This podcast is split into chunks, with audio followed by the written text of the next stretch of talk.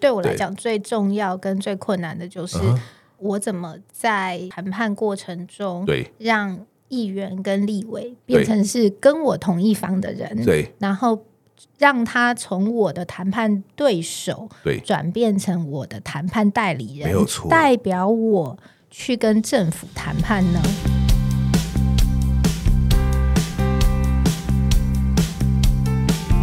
一谈就赢，Do it rising。大家好，我是 Alex 郑子豪。欢迎收听一谈就赢。我们希望透过这个 Podcast 频道，让大家对谈判有更多的认识，进而透过谈判能解决生活中的大小问题。大家常常听到我这个开头哈，那么大家一定会想说：哎，谈判真的能解决生活中的大小问题吗？我们前面两集哈，邀请到 Eleanor 来跟我们对谈，谈一个大家可能根本没有遇到过状况，那就是他作为一个失能重症儿童的家长，他所面临到的困境。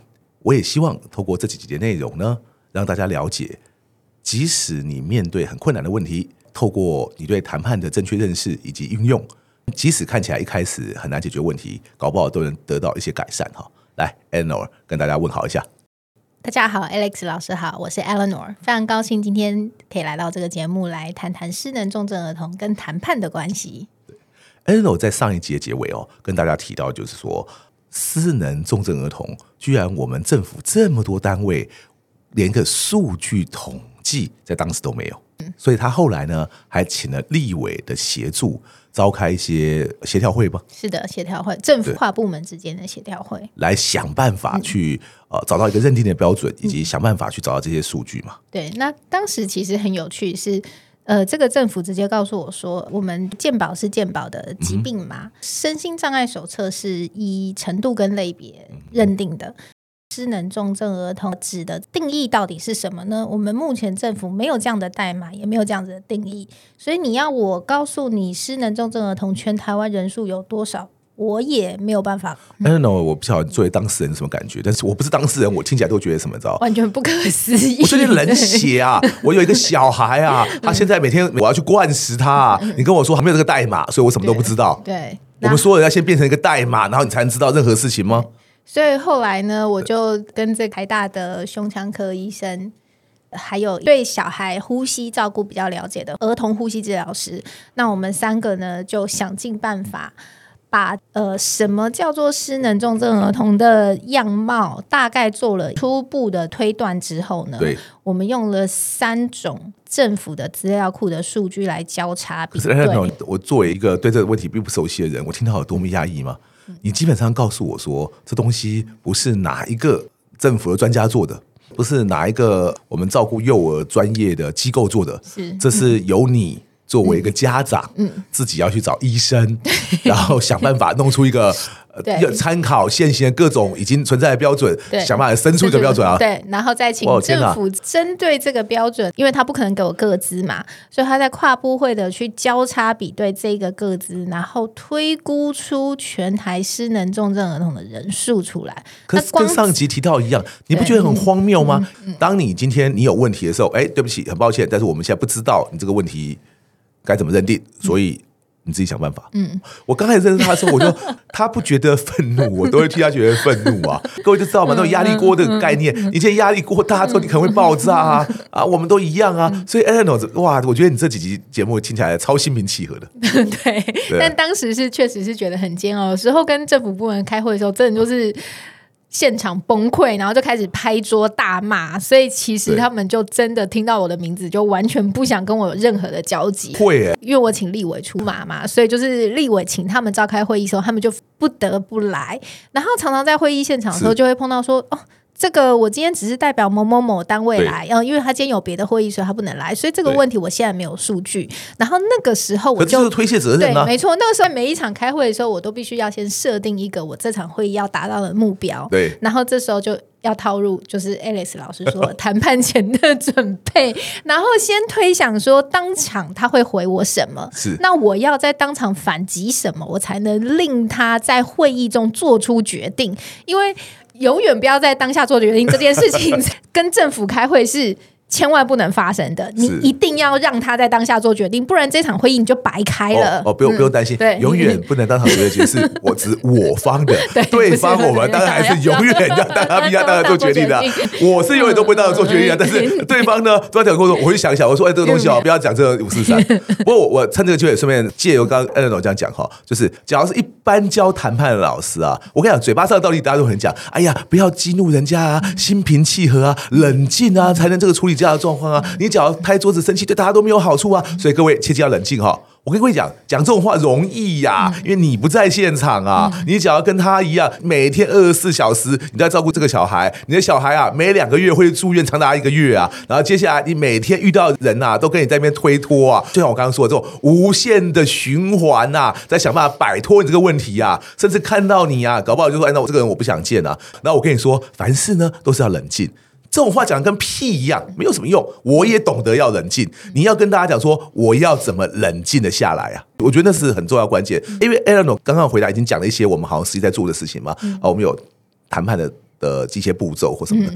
我跟各位讲哈，其实重点在这里，你不需要先知道那个步骤是什么，你要知道什么？知道？你不能光靠一句冷静。我常跟大家讲，好像这种精神形态型的东西，你就要求自己要做到。你知道什么时候你最能冷静吗？就是你假如执着于对方跟你讲什么，或者你你只看到眼前问题，换的是我，我也没办法冷静。嗯，但是万一你有一个步骤型的东西，你可以去思考说，他刚刚不是有跟各位讲吗？他上个课是要说，哎，我们今天前面的准备五部曲什么？那我该怎么做？他去思考这个东西的同时，他就比较会焦点转移。他就比较不会着重于当下他所遭遇到的那种无助，或者甚至是有些搞不好是一些屈辱的状态。所以这个这点可以跟各位分享一下。当然还有另外一件很好奇哈，例如说你后来找了一个立委嘛，可是我相信不会有那么好的事情，我随便去找一个立委或者一个议员，任何民意代表，他就说来来来，这个包在我身上，这个我来处理。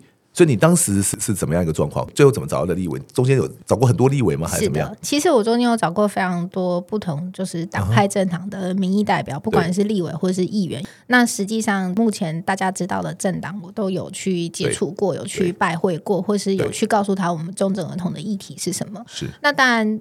以民意代表而言，他最重要的是他要每四年都要选上嘛。是，对。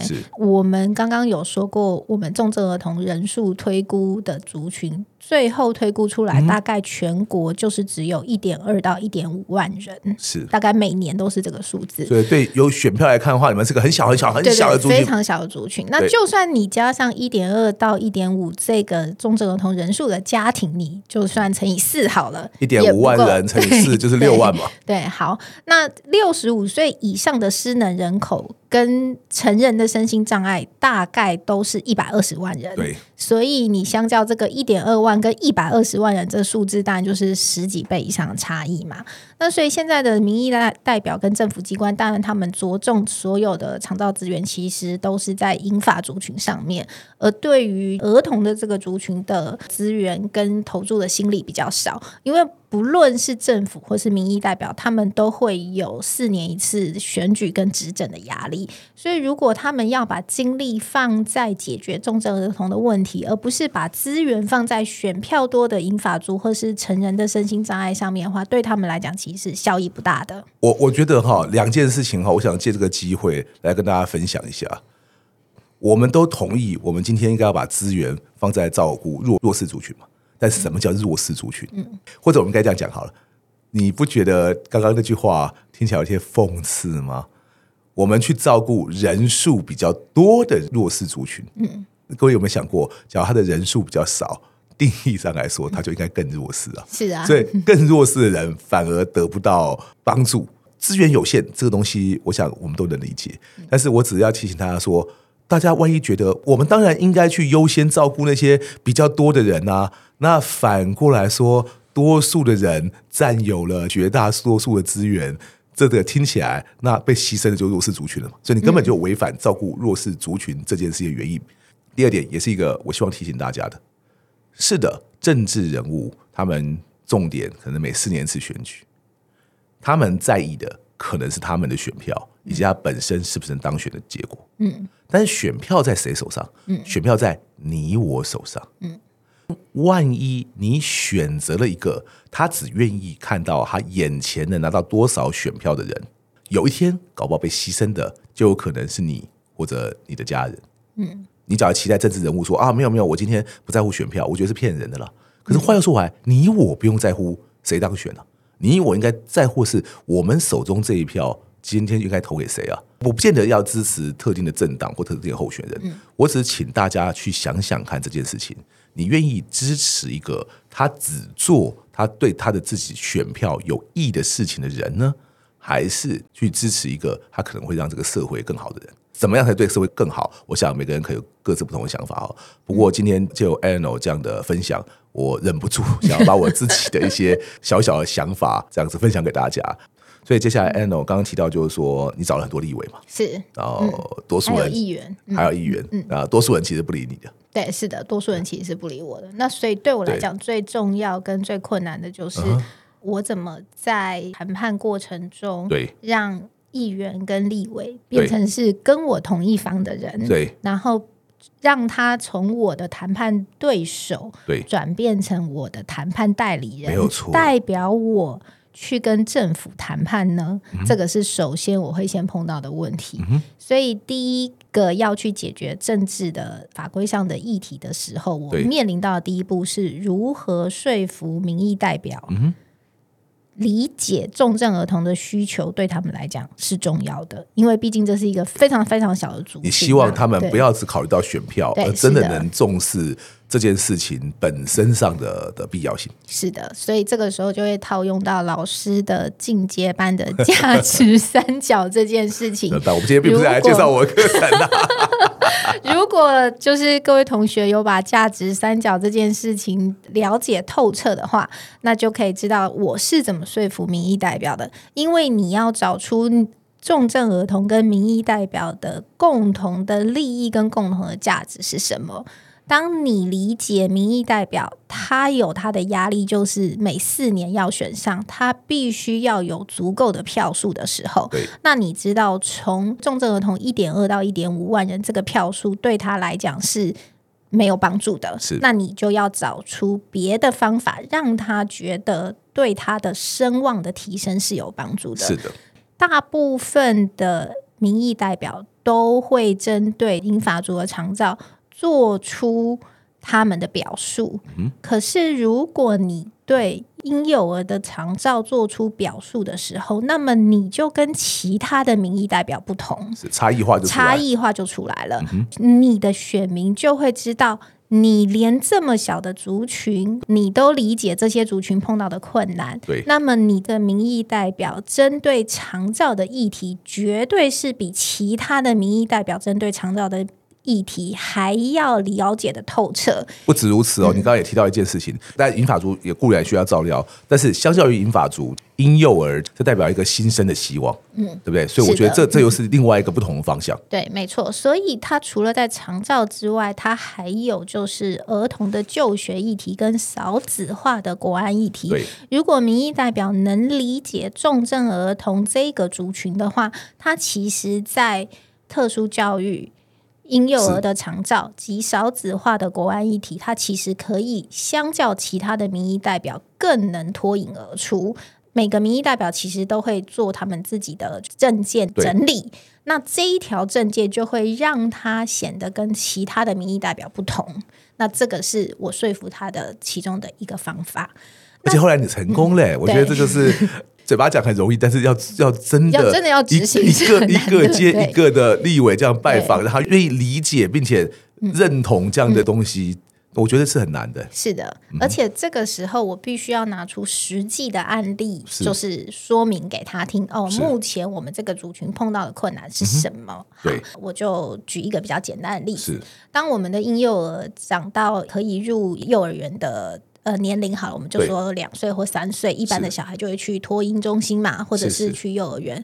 那你说一个又气切又呼吸器又抽痰又管灌的婴幼儿，你要去什么幼儿园呢？嗯？所以实际上我们要去特殊教育早疗的部分，或者是去发展中心。对，但是这两个部分实际上在当初法源的设计的时候，并不是设置给这么严重的重症儿童去就读的。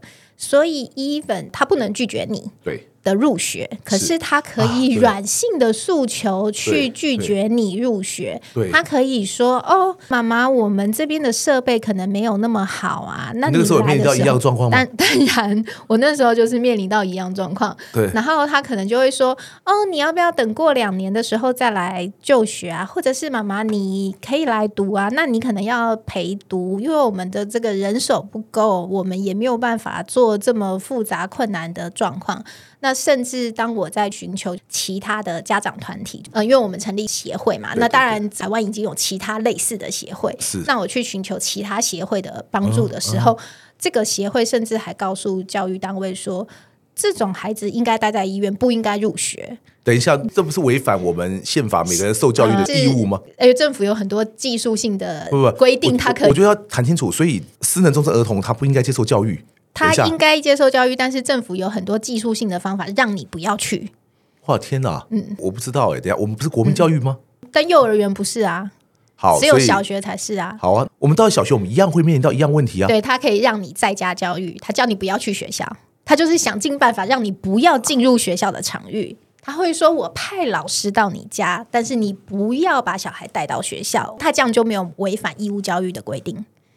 因为他有提供教育的服务给你到你家，但是学校不用负更多的责任。学校不用负更多的责任，然后等于是其实你并没有把这个孩子融合社会，你不觉得有种受歧视的感觉吗？只要有任何人跟我说：“哎，你的小孩这个应该去跟别人上学。”所以，所以这就是为什么当初我会很生气的到拍桌跟 对、啊、跟就是跟他们大吵起来。我很难接受，万一有人跟我说你的小孩子不应该入学，讲了一大堆冠冕堂皇话。其实讲白一点，就是第一个他们不想有更多的麻烦，第二个他们不想负更多的责任。是那。大家真的觉得这样是对的吗？嗯，对。呃，公务员来讲，但他就是领一个公务员的薪水嘛。他接受你进入学校之后，学校可能会打电话去跟他抗议说：“你为什么把这么重的孩子放在我学校？”所以就是说，一般学生的家长，呃，不是一般学校，我们现在讲就是特殊教育，特殊教育，特殊教育哈。比如说特教科好了，他可能说哦，A 学生他要进入 A 学校，对，那也是一个特教环境。是那 A 学校的特教环境可能就会打电话回头去质疑特教科，说你为什么把这么严重的孩子放在我学校？他就会要求特教科说：“那你说服家长待在家里，不要来学校啊。”你女儿现在她现在在特教学校。当时的状况是这样，因为我们的特殊教育其实都有一个叫做鉴定安置。对，那鉴定安置会有各个不同的政府相关人员组成的单位。嗯、因为我第一次去鉴定安置的那个时候，其实还没有上 Alex 老师的课嘛，然后我那时候也搞不清楚鉴定安置到底是一个什么状况，因为毕竟都是第一次，所以我第一次进到这个鉴定安置的这个环境的时候，哇，我就是有。三十几个政府官员，或是政府相关单位，或是家长团体代表，就是算是前辈啦。嗯嗯、然后还有一些特殊教育的教授一起来跟我开这个鉴定案子的会议。那里面还有一些医生，嗯、他们当然就是跟我说啊，你小孩年纪还小啊，你可以明年再来啊，等他好一点再来啊。明 OK，就算我愿意接受明年再来，那明年就出了这样的问题嘛？对对，那所以当然我就不接受这件事情嘛。那当然在这个会议上面就会发生很多很多的冲突。这个时候呢，某一位政府教育单位的公务员呢，对，他就说：“妈妈，如果你有这个问题的话，其实你可以请两个外佣啊。”不就解决你的问题了吗？然后这句话就是彻底惹怒我了。对，你假设我们所有人都有无限的资源、无限的时间、无限的金钱，哇！除非我这个生下来就金山银山，要不然的话我不去工作，哪有这样的金钱？通常能赚到更多钱的工作，就是更忙的工作。是啊，而我们需要的其实是更多的时间去陪伴我们的小孩。我觉得有个最难的事情是。我们一个人呐、啊，我们哪有可能什么事情都会啊？留在家里，我自己把我小孩都教会吗？有多少有这样的能力？万一每个人都可以这样做的话，我们也不需要学校教育了嘛？我们每个正常小孩也不需要学校教育啦，我就自己在家里想办法该怎么教怎么教就好啦，对不对？上网教他学一学，应该都会了嘛。反正之前也可以 study from home 嘛，上网学看 YouTube 可以学会了嘛，对不对？假定是这样的话，我们学校教育存在的目的到底是什么？我个人甚至会觉得，学校教育存在的一个目的是为了让学生透过一个体制来学习一些基本的社会化。假如他在学校教育里面，他只看得到跟他一样正常的小孩子，他今天走出社会，他看到那些跟他不一样的小孩子，甚至不一样的成人之后，你觉得他对他怎么会有同理心？他一辈子没有遇到这种人呐。嗯，所以当你说我们把这些人好，我们不要让他在这个学校环境里面，我请教你，你在什么样的环境里面看到他？还是你干脆老实一点讲好了？我们在所有的环境都不想要看到这些人，只因为我们自己不是这些人。嗯，这就是我刚刚跟你说的，这是一种明显的歧视啊。嗯。是的，所以当时在那场会议，其实我是非常愤怒跟非常生气的。是啊，对，不过我可以感受到你的对。对，哎，我真的现在超冷气的。我认识他这么多年，我想说，完全跟我刚认识他的时候是不同两个人。刚认识的时候，都是我要跟他讲说，哎，冷静一点。现在听起来好，我比较义愤填膺啊。对，当时我就是非常的生气嘛，然后呃，但就是要一直不断动脑思考，说我要怎么解决这个孩子入学的问题。是，那我理解第一线的老师一定会对于这件事情非常非常的害怕，因为毕竟在我们台湾的所有的法规在设定的时候，嗯，设定法规的人根本不知道有这一群小孩的存在。是，那也有可能是当时的时空背景，医疗没那么发达嘛，所以根本没有那么多小孩可以在这么好的医疗条件上下存活下来。对，所以当然第一线就会没有法源的依据去接受这个孩子的入学，因为第一线的资源并没有到位，所以。我要做的就是，我把小孩送进去的同时，我也要去解决学校如何照护跟教育这个小孩的问题。这两件事情是我同时必须都去做的。我要去理解学校。对于抗拒接受这个小孩的原因是什么？对，因为他们对于这么重度的孩子根本就不熟悉，嗯、没碰过，没照顾过。那你说校园护理师难道他真的就了解重症儿童吗？其实不是的，而且了解，那么多人嘛，对，没错，那么多种不同类的学生状态嘛。其实最了解重症儿童的一定是加护病房的护理师。问题是你不可能在教育现场有加护病房的护理师的存在这件事情嘛？更不要说现在连。正规医院的护理师好像都一直出缺，就是很多人不愿意当护理师啊，没错没错，所以你还要再提到什么学校里面护理师，嗯，我觉得更是难上加难了。是啊，所以当时为了要解决这个问题，我就是又要必须召开另外一个会议室，结合记者来采访，然后民意运用另外一个 力量，然后接下来我们就是邀请中央的民意代表跟地方的民意代表，是，然后中央的教育部跟地方的教育局，对，一起到立法。法院在召开另外一个公听会，然后利用媒体的报道的力量，嗯、所以我们做了一些专题的采访报道，然后利用舆论的力量来告诉政府单位说，为什么这些重症儿童就学对这个家长是重要的，跟第一线的学校其实。不是不愿意让这些孩子入学，而是政府没有给第一线的学校配套方案。那我们所需要的就是政府把这个配套方案的资源放入在第一线的学校。那么。就可以解决孩子入学的问题。那这个当然就是要牵涉到法规啦、经费啦，然后议员要核准这个，然后还有就是呃学校要增加员额，你必须要报到中央，那中央要核准员额。其实它是一个非常非常冗冗长的程序，冗长又复杂。对，不过经过一连串努力之后，嗯、你好像在哎今年还是去年？特殊教育入学这件事情，其实，在台北是对呃资源是比较好的，所以这件事情在好几年前已经解决了。对，那今年我们做的是。长照部分就是我们要提升整体长期照顾第一线，例如机构的照顾服务员跟居家的，所以不只是我们刚刚已经提到特殊教育。我今年做的这个是长照的部分，是长照部分的呃这个照顾服务员，我们要让他的能力可以提升，因为政府在做长期照顾服务员的课程的设定的时候，其实是针对银发族做设定的，对，他并没有教到。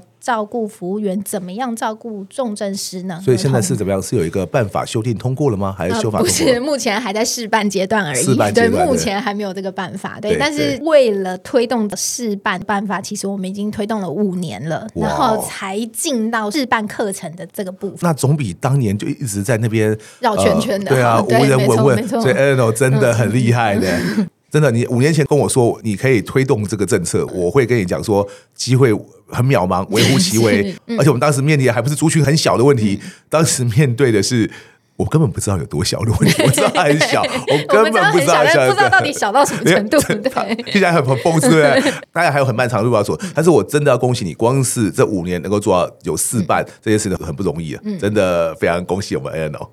我们下一集会再请 Ariano 来分享谈判方面的部分。那么非常感谢大家今天的收听，我是 Alex，我们下次见。谢谢 Alex 老师。